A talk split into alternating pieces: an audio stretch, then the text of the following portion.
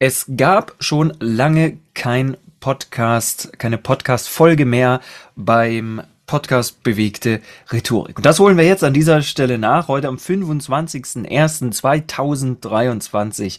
Ja, es ist eine ganze Weile her, aber es ist auch ziemlich viel passiert. Und zwar äh, das durchaus bei mir als Speaker, deswegen gleich der Querverweis an der Stelle. Ich äh, mache hauptsächlich natürlich, das ist mein ähm, mein äh, äh, Business, bin ich äh, Vortragsredner, bin ich Keynote Speaker zum Thema Generation Z, habe da auch einen eigenen Podcast, auf dem passiert aktuell ganz, ganz viel. Der Generation Z Podcast oder auf Deutsch Generation Z Talk. Ähm, also, äh, wobei das Talk äh, bleibt Englisch. Also, okay. Also, Querverweis, Generation Z Talk. das ist auf jeden Fall der richtige Name. Aber worüber ich heute sprechen will, das ist was ganz anderes. Und da werde ich wieder ein kleines bisschen ernster und vor allem demütiger. Denn es ist ähm, Unglaubliches ähm, passiert. Aber das geht jetzt hier nicht um mir, um mich, sondern es geht darum, dieses Gefühl zu transportieren. Es geht darum, klar zu machen, dir als Hörer, wenn du auf dem Weg bist als Speaker, wenn du mehr Vorträge halten willst oder wenn du vielleicht Keynote Speaker werden möchtest, dann ist das, was ich jetzt sage, das, was dich ernährt. Ja, es ist nicht das Geld, es ist nicht die Kohle, die du bekommst für einen Vortrag. Nein, es ist was ganz anderes. Und da möchte ich jetzt einsteigen in eine kleine Geschichte. Ich habe heute einen Vortrag gehalten und da war jemand im Publikum, ich weiß nicht, vielleicht kennst du das. Da weißt du schon am Anfang, diese Person ist kritisch. Ja, ich habe was gesagt und dann kommt während dem Vortrag schon eine Frage, äh, die ich eigentlich schon beantwortet hatte. Aber gut, ich habe sie nochmal beantwortet, war ganz höflich und ähm, bin da kurz drauf eingegangen. Ich dachte mir so, mh, hm, dieser Herr, da wird nicht so einfach, den zu überzeugen und es muss ja auch nicht immer so sein, dass du kannst nicht immer alle überzeugen. Aber es war schon mein Anliegen, meinen Vortrag darauf abzuzielen, dass auch er irgendwann lächelt. Am Anfang, da saß er noch mit verschränkten Armen da. Und dann habe ich meinen Vortrag gehalten, ich habe ihn geübt die letzten fünf Jahre, ich habe ihn immer weiter ausgefeilt, ich habe mir Coaches genommen, Mentoren, ich habe rumprobiert, ähm, habe wieder Dinge weggelassen, habe neue Dinge eingebaut, habe immer mehr Humor, immer mehr Entertainment bis hin zu Edutainment eingebaut, um wirklich den Menschen was mitzugeben. Und zwar nicht nur Wissen, Fakten, Zahlen, Daten, sondern wirklich auch etwas, wo sie lachen können. Denn wenn sie lachen, dann haben sie etwas verstanden. Und deswegen kam in verschiedenen Phasen ganz am Anfang wieder so ein bisschen humorvoller Teil. Ich werde dann immer ein bisschen ernster. Dann kommt auch Dinge, die sie wirklich mitnehmen können, die sie umsetzen können im Bezug auf, wie gehe ich mit einer jungen Generation um, also mit der Generation Z äh, den zwischen 95 und 2009 Geborenen. Und irgendwann komme ich zu einer Geschichte. Diese Geschichte erzähle ich schon ziemlich lange in meinem Vortrag. Es ist eine Geschichte, die eigentlich unglaublich ist und äh, trotzdem immer noch wahr. Sie ist nicht erfunden, nein, sie ist wirklich wahr in Bezug dazu. Und ganz kurz zusammengefasst, es geht darum, wie ein Unternehmer einen Menschen einstellt, der eigentlich, ja, äh, ich würde mal sagen, äh, nirgendwo anders eine Stelle bekommt. Also ab, absolut äh, mega viele Fehltage in der Schule gehabt, ähm, äh, keine Note besser als fünf. Also, so jemand stellst du eigentlich nicht ein, freiwillig. Sagst du, hier, mach mal eine Ausbildung bei uns. Er hat das gemacht. Und dieser Unternehmer hat ihn auch erfolgreich ausgebildet. So. Und die Quintessenz von der Erzählung der Geschichte, von der Erzählweise, von dem, wie ich es trainiert habe, war, dass am Ende der Geschichte ich konnte es kaum glauben, zweimal hingeschaut. Dieser Herr, der am Anfang noch mit verschränkten Armen da saß, mich anschaut und lächelt.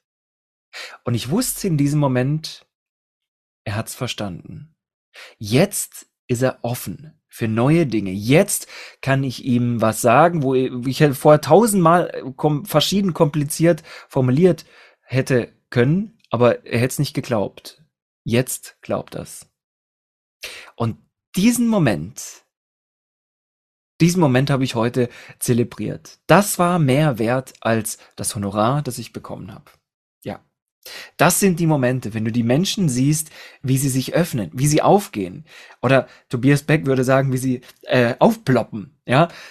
Das ist es, was ein Keynote Speaker, was dem sein täglich Brot ist. Ja Und ähm, das ist es, was ich ihr, was ich dir in dieser Folge gerne mitgeben möchte. Was mir jetzt einfach so wichtig war, seit langer Zeit mal wieder eine Folge aufzunehmen. Das heißt, für dich bedeutet das natürlich, entwickel dich weiter, sei offen, geh ständig aus deiner Komfortzone raus, mach Dinge, wo du sagst, also, Gottes Willen, zu dem Thema keine Ahnung, dann mach's, ja.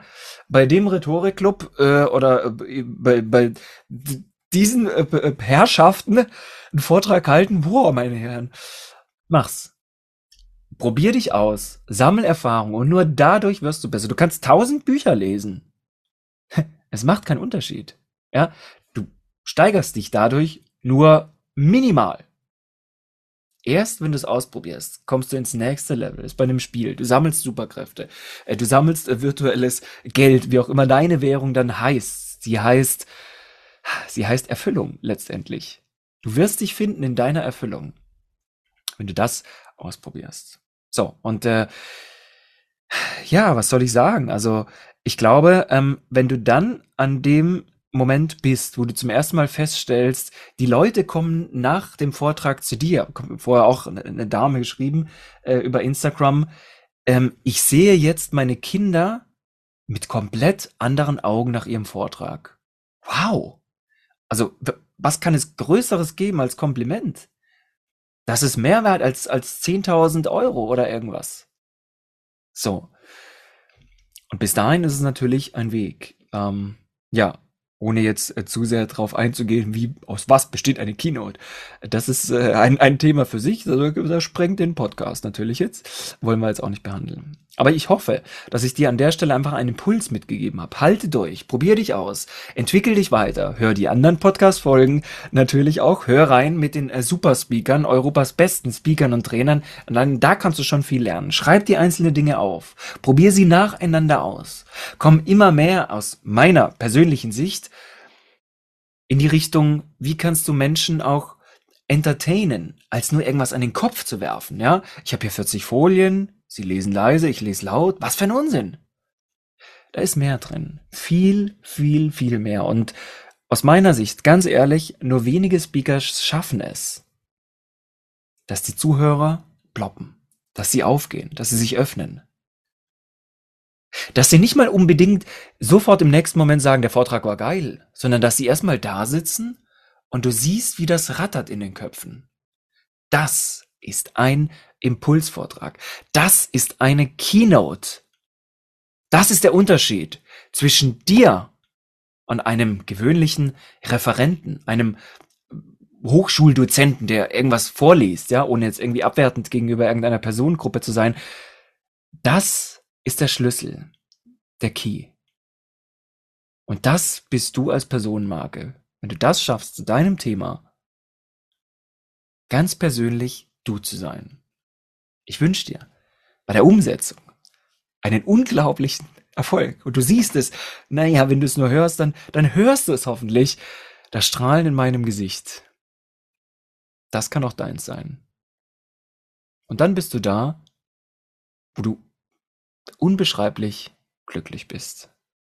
Geh deinen Weg. Wie René Bourbonus sagen würde, komm gut an.